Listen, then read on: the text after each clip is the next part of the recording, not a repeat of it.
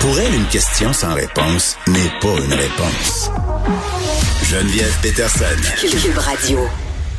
On est avec euh, la chanteuse euh, Renée Boulikin qu'on aime et qu'on suit sur les médias sociaux. Et hier, justement, ceux qui la suivent ont peut-être été très, très interloqués par une publication euh, faite par Renée. Salut Renée. Allô? Bon, un statut Facebook qui a beaucoup fait jaser avec raison. Là, moi, quand l'équipe me l'a envoyé, écoute, je vais pas te mentir, j'ai jumpé 10 pieds sur ma chaise. Je n'en revenais pas. nous sommes en 2022, je tiens à le rappeler. Explique-nous un peu ce qui s'est passé. Ben, en fait, moi, j'ai reçu ce devoir-là à la maison. Donc, c'est mon fils qui me l'a présenté. Il y avait des questions sur le travail, donc je l'ai lu. Euh, j'ai probablement eu la même réaction que, que toi, là, en le lisant. D'une phrase à l'autre, j'étais de plus en plus indignée, je dirais. Mm-hmm. euh, bon, évidemment, j'ai réagi sur le coup de l'émotion. Je l'ai tout de suite partagé. Mon but étant que vraiment des situations comme ça se reproduisent plus. Je pense qu'en tant que société, il mm-hmm. faut s'assurer que un devoir comme ça avec des propos grossophobes se retrouve plus dans les mains des enfants. Donc les propos étaient vraiment euh, bon, c'était le but était vraiment juste de travailler les temps de verbe, mais mm-hmm. les phrases euh, parlaient de régime, puis les phrases ressemblaient à mm. bon, je ne regrossirai plus, euh, je je ne désobéirai je ne désobéirai plus à mon régime, je est-ce que je rétrécirai mes vêtements, si je ne mange pas suffisamment, je m'évanouirai, des phrases qui vraiment à mon sens, sont problématiques, euh, surtout euh, en 2022, mais l'ont toujours ben, été. Mais quatrième année du primaire aussi, René. Là, ton fils, il a 10 ans. Euh, je mhm. m'imagine être un enfant. Tu sais, moi, je me rappelle quand, quand j'avais cet âge-là, ce que mes profs disaient, ce qui était dit dans les devoirs, j'absorbais ça. C'était ça la vérité. Tu sais, donc évidemment des propos grossophobes, euh, puis la culture des régimes aussi. Le parler d'un régime miracle, euh, quand même à l'école à cette à ce stade-ci. oui. Je pense que les enfants s'imprègnent justement de ces ben informations-là. Mhm. dans ce cas-ci, c'est vraiment une erreur de la remplaçante. Là. Vraiment, mon but, c'est pas de blâmer l'enseignante ou de blâmer euh, l'école ou quoi que ce soit, mais dans ce cas-ci, c'est vraiment une erreur qui a fait en sorte que justement, tout de suite, d'emblée, moi, je me suis mis à la place d'un enfant qui lit ça, d'un enfant qui peut-être déjà n'a pas confiance en lui. Ça peut être dévastateur sur l'estime de soi. Euh, mm. C'est évidemment, j'ai pensé aux troubles alimentaires qui peuvent s'en découler.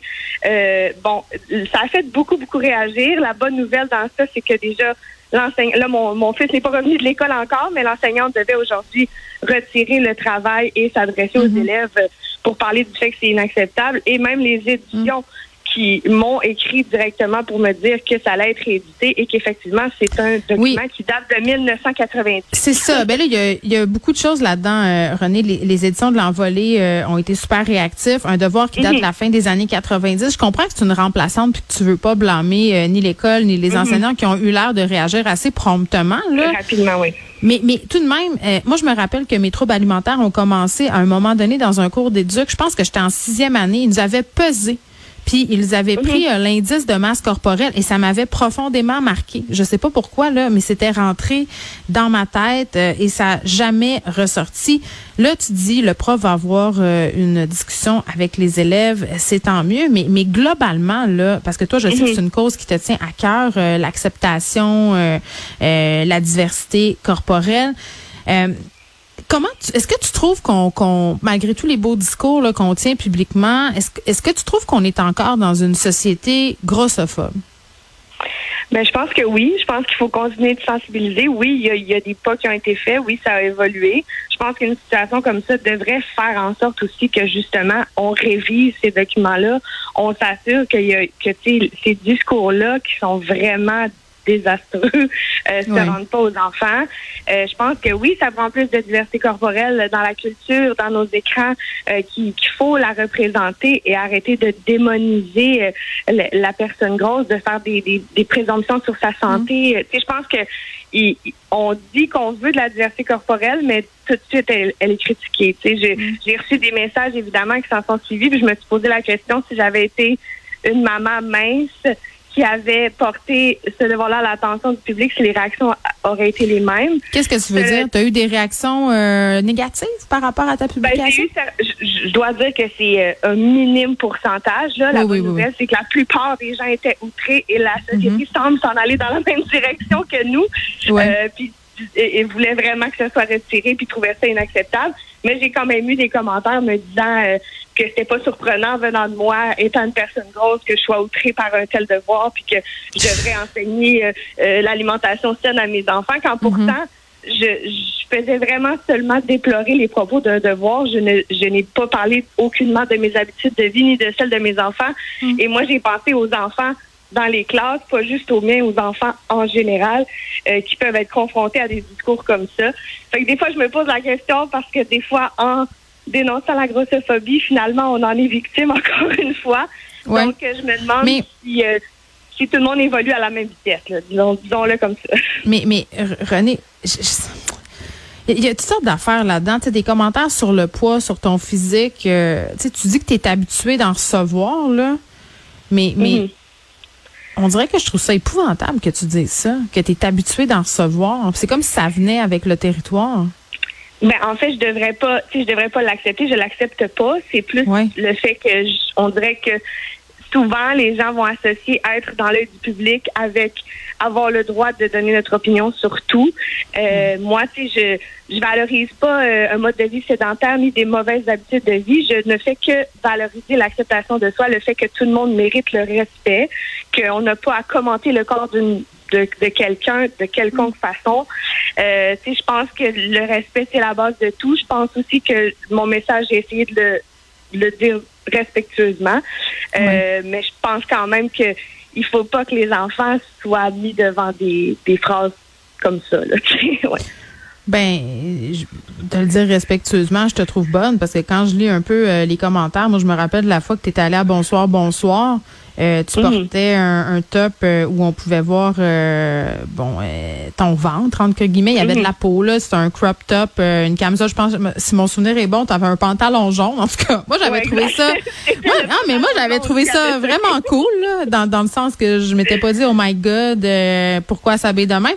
Mais mais les gens étaient étaient étaient vraiment fâchés là. Je lisais ça puis c'était comme mais pourquoi? Elle devrait se cacher puis ça n'a pas de bon sens puis ça y fait pas bien puis elle, devrait renvoyer sa styliste la, la, grossophobie est vraiment internalisée. Tu sais, même les gens qui m'écrivaient, des fois, je remarquais que c'était des gens qui me ressemblaient physiquement aussi.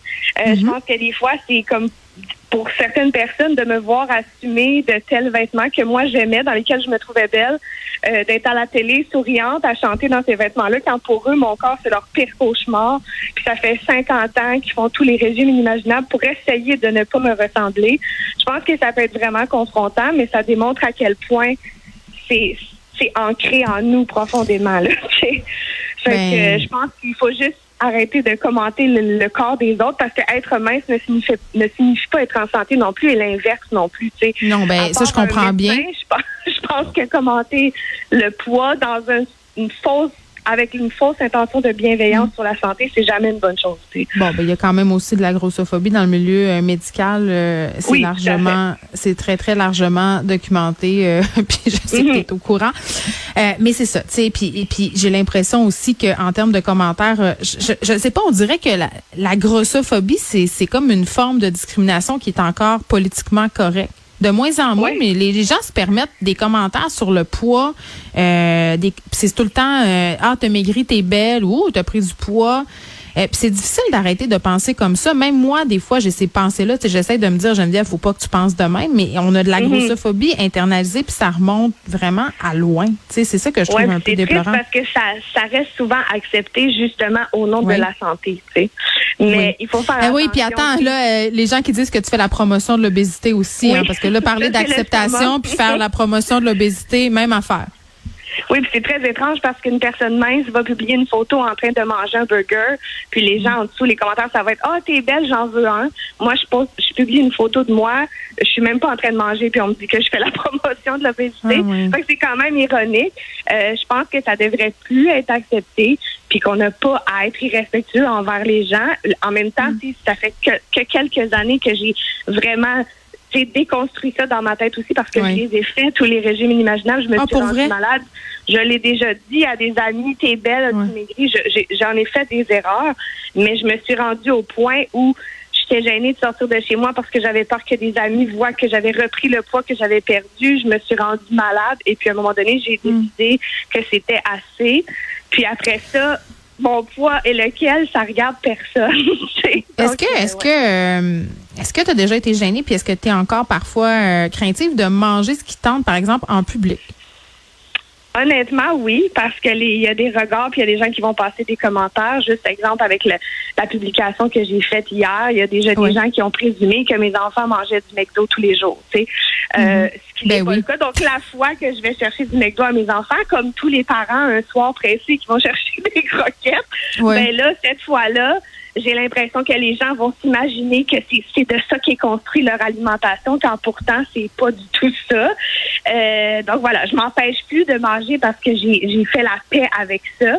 Mais mm. c'est sûr que, que on peut pas dire qu'on est 100% euh, on, euh, guéri de ça puis qu'on remarque pas que les gens euh, mm. nous regardent au fond des commentaires. Il y a mm. toujours une partie de toi qui est blessée par ça, c'est sûr. Oui, puis ça commence euh, de bonheur. Puis très ironiquement, là, par rapport à ta publication sur ce devoir qui n'a vraiment pas sa place aujourd'hui, tu sors euh, un livre euh, qui s'appelle... non, mais c'est... Écoute, tu sais, il aurait fallu... tu aurais voulu le prévoir que tu n'aurais pas pu. J'aurais pas pu, exactement. Ça s'appelle... Le, est tombé dans une drôle de semaine, mais bon... Le joli bedon rond de Marion, c'est le titre.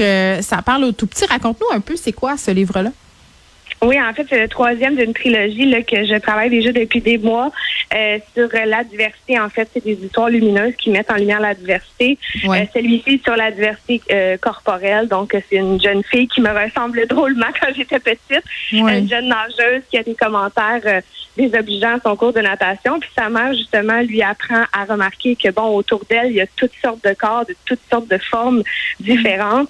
Puis à s'apprécier comme elle est, puis à, à ne pas se brimer, puis à à respecter euh, les gens, puis à ne pas justement euh, rendre son, son se rendre plus valide ou moins valide selon euh, son corps. Donc, c'est un peu ça l'histoire. Puis elle trouve une belle façon de, de mm. vraiment démontrer à ses compagnons que sa personnalité surpasse tout le reste. Là, ouais. Mais toi, comme nageuse, est-ce que ça t'affectait? Parce que moi, je me rappelle d'une fois, j'ai voulu faire du ballet. La prof m'avait dit qu'il fallait que je perde du poids si je devais euh, mhm. devenir une ballerine. Puis je suis une personne qui est génétiquement mince. Donc, tu sais, ça m'a, ça aussi, là, ça m'avait marqué. Ben moi, j'ai fait beaucoup de justement de natation. J'ai fait de la danse ouais. mon adolescence. Je faisais de la compétition, même j'enseignais la danse. Euh, mais j'ai jamais eu le corps typique euh, d'une danseuse, de ce qu'on ce qu'on espère d'une danseuse selon la société. Fait que oui, il y a eu souvent des fois où je sentais que c'était compliqué pour les costumes. C'était compliqué. On me faisait un peu sentir que j'avais pas nécessairement le corps désiré. Euh, cela dit, c'était vraiment une passion. Puis moi, j'ai toujours extériorisé tout ça sur scène, que ce soit en chantant ou en dansant. Donc, je me suis hmm. jamais empêchée de. C'est un peu ce que Marion fait dans le livre. En fait, là, elle, s'empêche pas de sauter du plus haut tremplin puis d'afficher fièrement euh, son bedon rond dans un maillot qui le met bien en valeur. Ben oui, puis on va aller euh, se chercher ça, puis on va offrir ça à nos enfants, évidemment, le joli bedon rond de Marion, parce que ça commence vraiment très, très tôt, ces pensées grossophobes-là. Moi, je me rappellerai toujours d'un moment où ma fille était arrivée après avoir été à l'école avec un manteau de dune en me disant, maman, je vais plus mettre mon manteau parce que mon ami a dit que j'avais l'air grosse. Et là, ça en est suivi toute une mm. discussion. Je pense que c'est important de les avoir, euh, ces discussions-là, puis reconnaître aussi notre propre grossophobie internalisée. Ça veut pas dire qu'on est des mauvaises personnes, hein. Ça veut dire qu'on essaye toutes d'évoluer. C'est pas de blâmer personne. Mais ben c'est vraiment juste de faire partie de la solution mm. puis de réaliser qu'on est on est un peu euh, pris de ça qui, Tout le monde. dure depuis des années, exactement. Exactement. Inclus en moi. ben, exact. Puis juste s'en rendre compte, c'est déjà un pas en avant. René Wilkin, merci beaucoup. Merci à toi de l'invitation. Bye bye. Bye bye.